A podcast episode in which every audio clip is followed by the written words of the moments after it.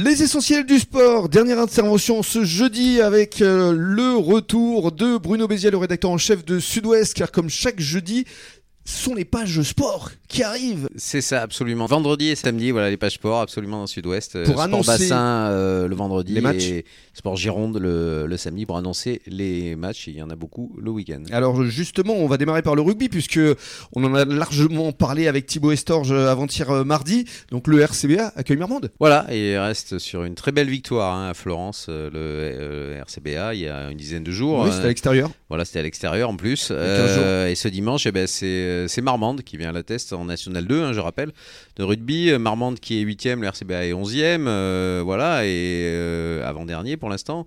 Et donc, c'est une équipe euh, à la portée hein, des troupes de Simon Manix. euh, on peut l'imaginer, hein, qui peut donc espérer euh, peut-être hein, une deuxième victoire de suite. Ça serait formidable, ça, redonnerait du baume au cœur. La Et confiance. puis surtout à domicile euh, devant son public. Oui, parce qu'ils avaient gagné face à Limoges. Donc il n'y a pas de Oui, raison. C'est possible. Allez, on y croit. Et puis l'UAGM, euh, en revanche, se déplace à Oloron. Voilà, euh, absolument. Après sa victoire contre Saint-Médard de justesse, Gujan ira affronter Oloron-Sainte-Marie, hein, ce qui n'a rien de facile, même si Oloron est en milieu de tableau, c'est une grosse équipe. Oui. et Oloron, on le sait. Mm.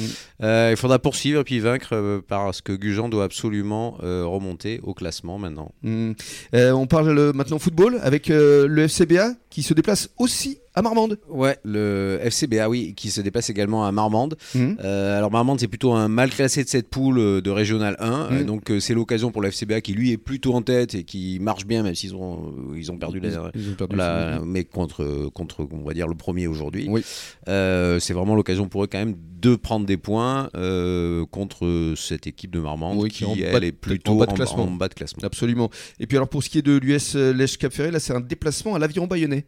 Voilà, alors Lèche Ferré euh, qui doit euh, aussi absolument l'emporter hein, face à Bayonne. euh, Voilà, Lèche qui est en fond de tableau. Ouais. euh, et donc victoire impérative contre le sixième, ils sont sixième en fait hein, de, de- de cette poule.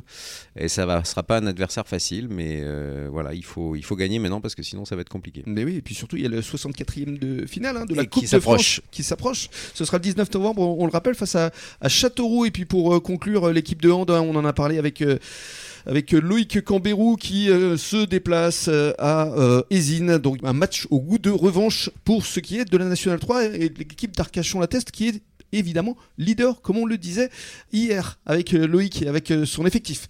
Merci beaucoup Bruno Merci Rémi. et on vous souhaite de passer un bon début de soirée dans quelques minutes, le journal des sports.